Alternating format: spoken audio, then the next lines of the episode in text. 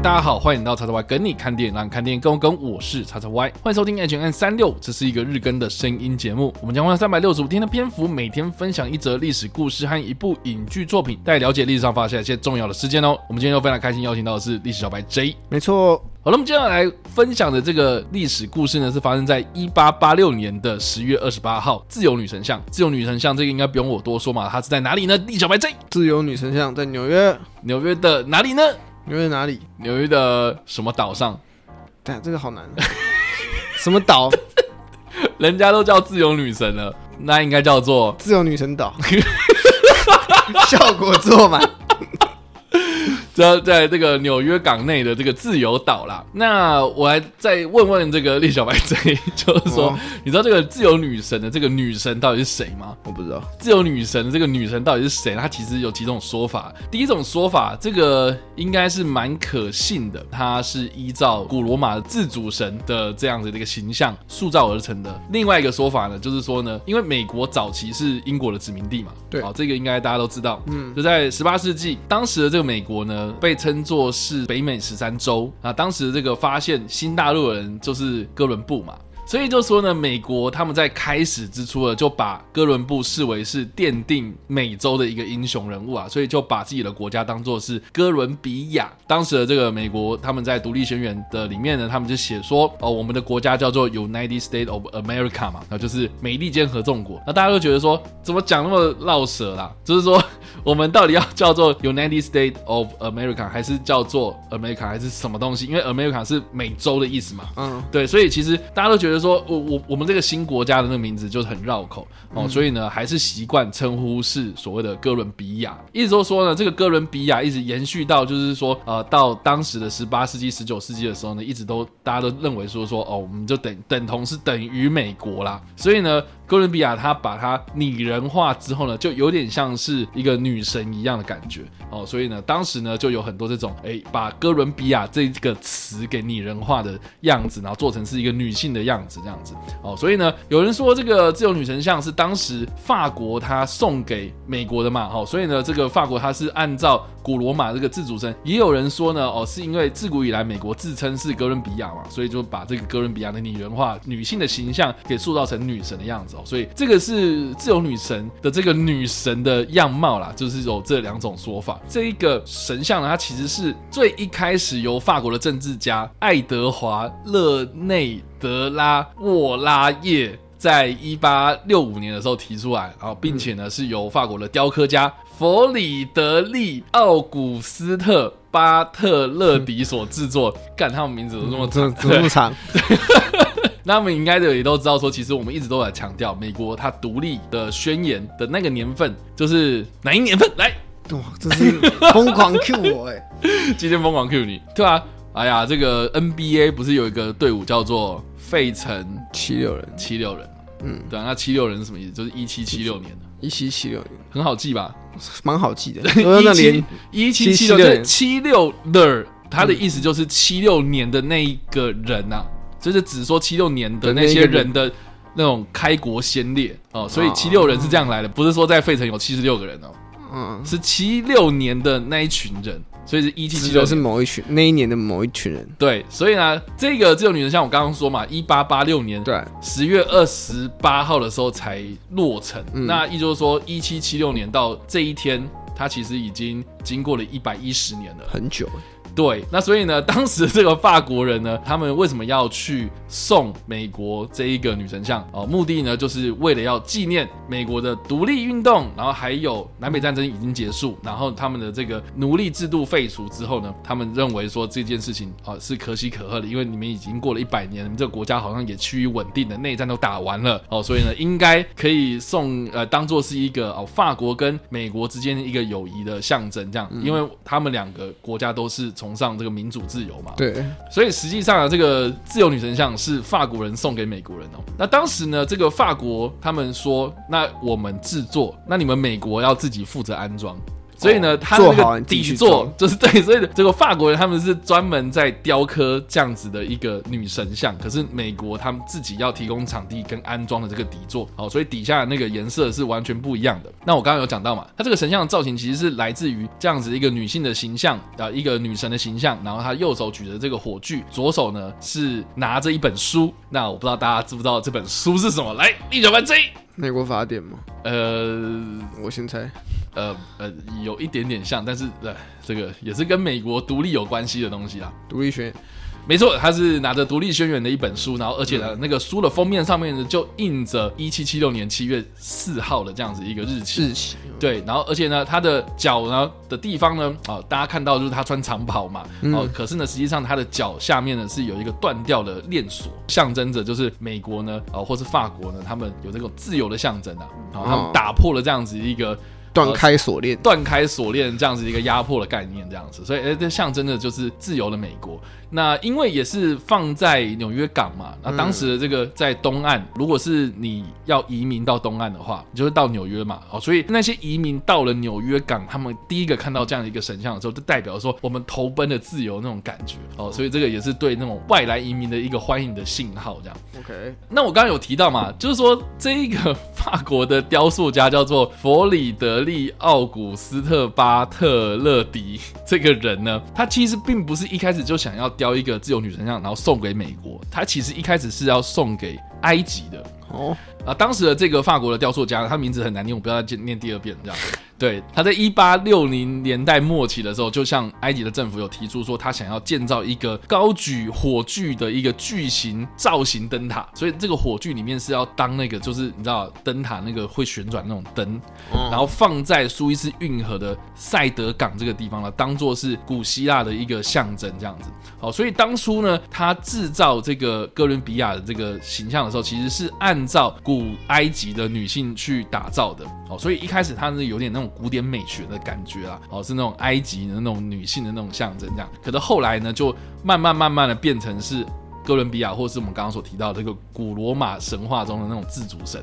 对，那所以呢，这个神像呢，一开始它是象征着美国文化的这个哥伦比亚女神的，但是呢，也有人说它有点像是印第安公主的。当做是这种原型啊，啊，但是呢，最后最后呢，按照这个雕刻家的说法是说呢，我是按照古罗马的这个自主女神来当做是主要的精神象征啊。Okay. 另外呢，就是说她的头上呢有戴着这个七道光芒的王冠，就象征着太阳跟七大洲的感觉哦，就是太阳的光芒嘛，然后跟我们的七大洲这样哦，所以呢，这个是大致上这个神像的样貌。那另外一个蛮值得一提，就是说呢，这个自由女神像它其实并不是一体成型的哦，它其实是身体是身体，然后火炬是火炬，然后头是头这样，脚是脚，拿着书的那只手是手这样子，所以就是分批这样子建造。那加上说呢，每一个部位呢，它都是由不同的组织来提供资金赞助的。啊，你在当时，如果你有钱的话，你可以说我要赞助头部这样，哦，赞助 火炬之类的，等等的。对，这个雕塑家呢，跟我们刚刚所提出的这个法国的政治家，他们两个人呢，他们去在各大的公开场合去募款。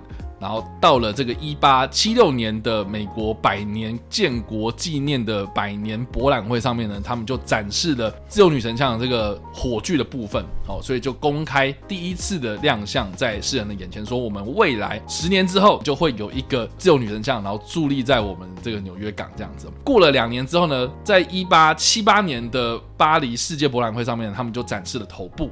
所以就是说呢，在美国，他们先公开展示了这个右手臂的火炬，然后在两年之后呢，就展示了头部的部分，然后呢，在后续就陆陆续续的就完成了各大部位，然后在一八八六年的时候呢，就正式的在美国安装基座完工啊。然后呢，在这一天呢、啊，就我刚刚所提到的这个一八八六年的十月二十八号这一天呢，其实是准备完毕了，然后这个神像它落成的日子哦。那落成的这一天呢，也是非常的热闹，就当时的这个美国总统。叫做克里夫兰，他的身份也蛮特殊的，因为他其实是前纽约的州长，当时他是以美国总统的身份在这个地方呢主持揭幕仪式哦。啊，比较可惜的就是说呢，我刚刚说的那个法国政治家嘛，哦，拉夫拉。爱德华·勒内德拉沃拉耶这个人啊，他因为在一八八三年的时候就病逝了，所以他其实并没有在有生之年就看到自己催生的这个神像哦。啊，当时的这个揭幕仪式啊，非常非常热闹。纽约他们当时万人空巷，很多人都聚集在这个纽约港，然后看到这个揭幕仪式，而且呢，在纽约市区呢，他们也举办了首次的。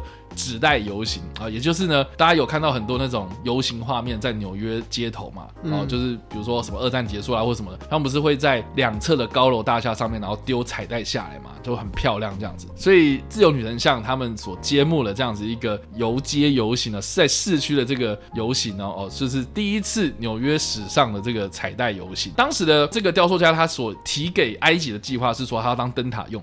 实际上呢，纽约港这边也是，所以那个火炬里面确实是有烧火的，当时是烧煤油这样子，好、嗯，就是要当这个 灯塔使用了。可是呢，在揭幕之后呢，当天的晚上，他们就想说，好，我们要开灯。开完灯之后呢，发现说，因为造型的关系啊，因为那个天候的关系啊，或是当初设计的关系，没有说考虑到很清楚，所以它的光超级弱。哦，很正常啊，它举那么高，然后对，是天气不好的话，应该蛮容易看。如果火不大，那个 他那个火。不大的话，很难可以看得清楚吧？对，而且当时的人的形容啊，就说那个光微弱到，就是说那根本就是萤火虫的光这样，你就可以知道说它其实有多弱这样，能够理解。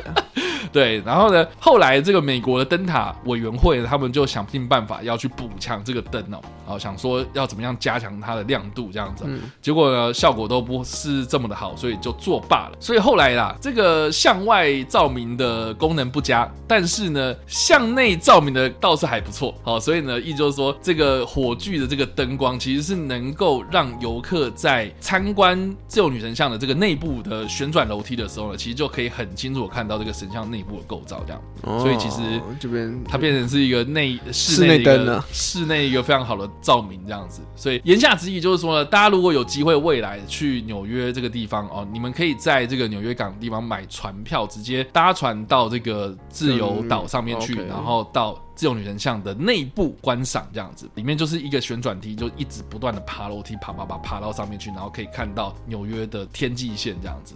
哦，所以大家如果有机会可以去看看哦。那当然啦，就是有很多电影里面呢都有出现过自由女神像嘛，因为它毕竟是一个美国的象征。对对，没错，就大家只要看到自由女神像，就知道说这边就是美国。对，那我们这边所推荐的电影呢，是在一九六八年的《浩劫余生》。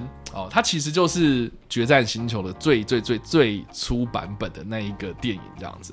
那为什么我会特别提这部片呢？我不知道地小白 J 有没有看过这部片？我没有看过。那你知道他的故事在讲什么吗？你说那最早那个版本？哎，是的，就是也是跟现在的版本应该会差很多吗？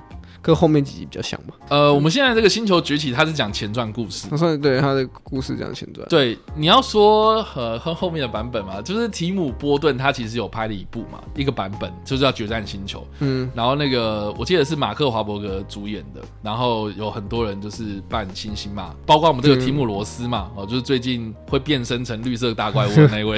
对 对对，就是那个版本。那那个版本其实跟《浩劫余生》其实差很多。我知道，因为应该说最早版本不就演说地球已经变成一个行星哦，一开始其实并不是。哦，一开始应该应该是这样讲，他的故事其实一开始在讲说太空人泰勒他在执行太空任务的时候就意外的迷航啊，嗯、迷航啊，然后最后就坠毁到一个星球这样子，然后他发现说这个星球呢，其实呢是由这个人猿所统治的这样子，啊、这个星球上面有人类，可是这些人类都不会说话。他发现这个星球其实人类跟星星是倒过来的哦，就是说星星就像是人类世界有这种高度智慧跟文明这样子哦，但是呢一开始他们并不知道说他到底到哪哪里。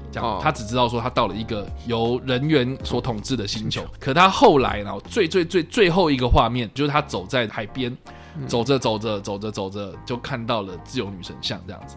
哦，所以确定啊，意思就是说他其实回到的是地球这样。嗯，所以意思就是说，你知道吗？就是这一部片它到最后面它没有就是直接讲说什么我们原来到地球了或者哪里哦，它其实就是只有画面带到自由女神像。大家都可以很清楚的明白说啊，这原来这边是地球这样子，所以一开始并没有特别的说这边是地球，嗯，对，所以大家可以知道说嘛，我为什么会特别举这部片当做是例子，很大原因是因为呢，第一个嘛，它最后面出现了自由女神像，第二个就是说这个边就可以足以看得出来，就是说自由女神像对于美国人啊，对于全世界的人啊，对于地球人来说啦，哦，它是有什么样存在意义啦？它就是一个人类文明的象征哦。对了，好像全世界你要举出这种所谓的一个地标，你一看到就会知道是哪里，然后你又可以知道它是代表的是地球的，好像对寥寥无几。没错，所以我还蛮想问大家，就是说啦，以后啊，如果有任何一部什么灾难片啊，类似这样的一个场景啊，对不对？好，你今天如果不是摆自由女神像，你是摆其他的东西，嗯、你觉得你会摆什么？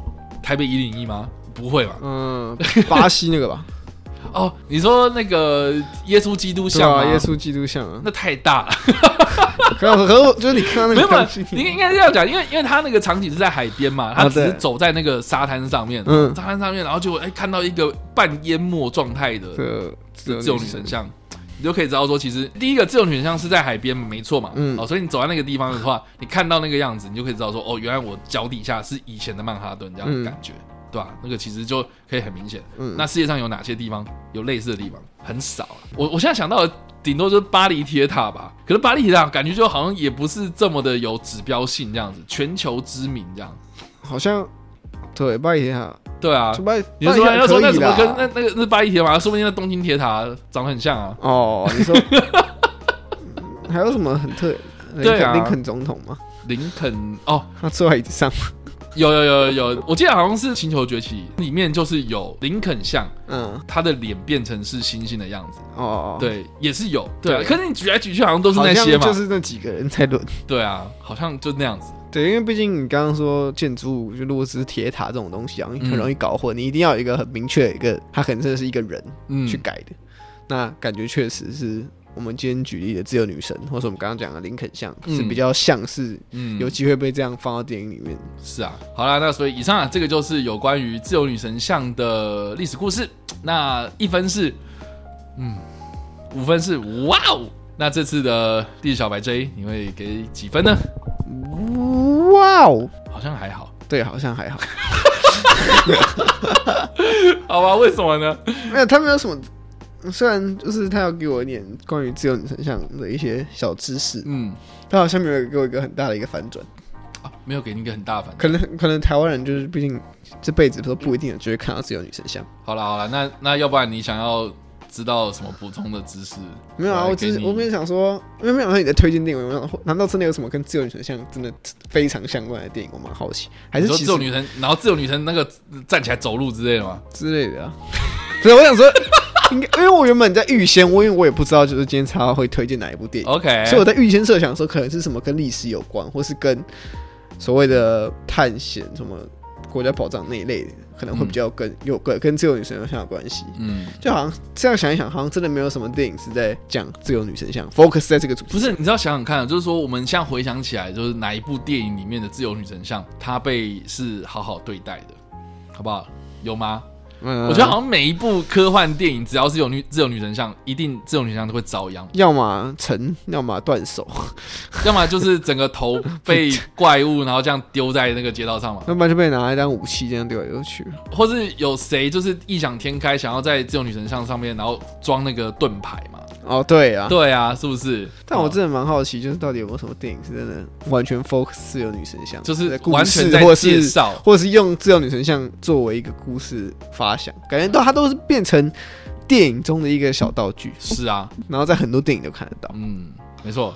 所以，所以大家好不好？可以大家来就是留言一下，如果你有看到什么你觉得哎、欸、还不错的，好值得推荐的有关自由女神像的电影的话，欢迎在底下留言。我还有什么推荐一下那个你觉得印象深刻的自由女神像 moment 啊，对之类的也可以，就是欢迎大家留言分享，让我们知道喽。嗯，好了，那以上呢就是我们今天所介绍的历史故事，还有我们推荐的电影。不知道大家听完这个故事之后有什么样的想法？欢迎在留言区留言，或来首播的时候跟我们做互动哦。当然，如果喜欢这部影片或声音的话，也别忘按赞、追踪我们脸书粉丝团、订阅我们 YouTube 频道、IG 以及各大声音平台，也别忘在 Apple Podcast 和 Spotify 上留下五星好评，并且利用各大的社群平台推荐和分享我们节目，让更多人加入我们讨论哦。以上呢就是我们今天的 H&M 365，希望你们会喜欢。我们下次再见，拜。拜拜。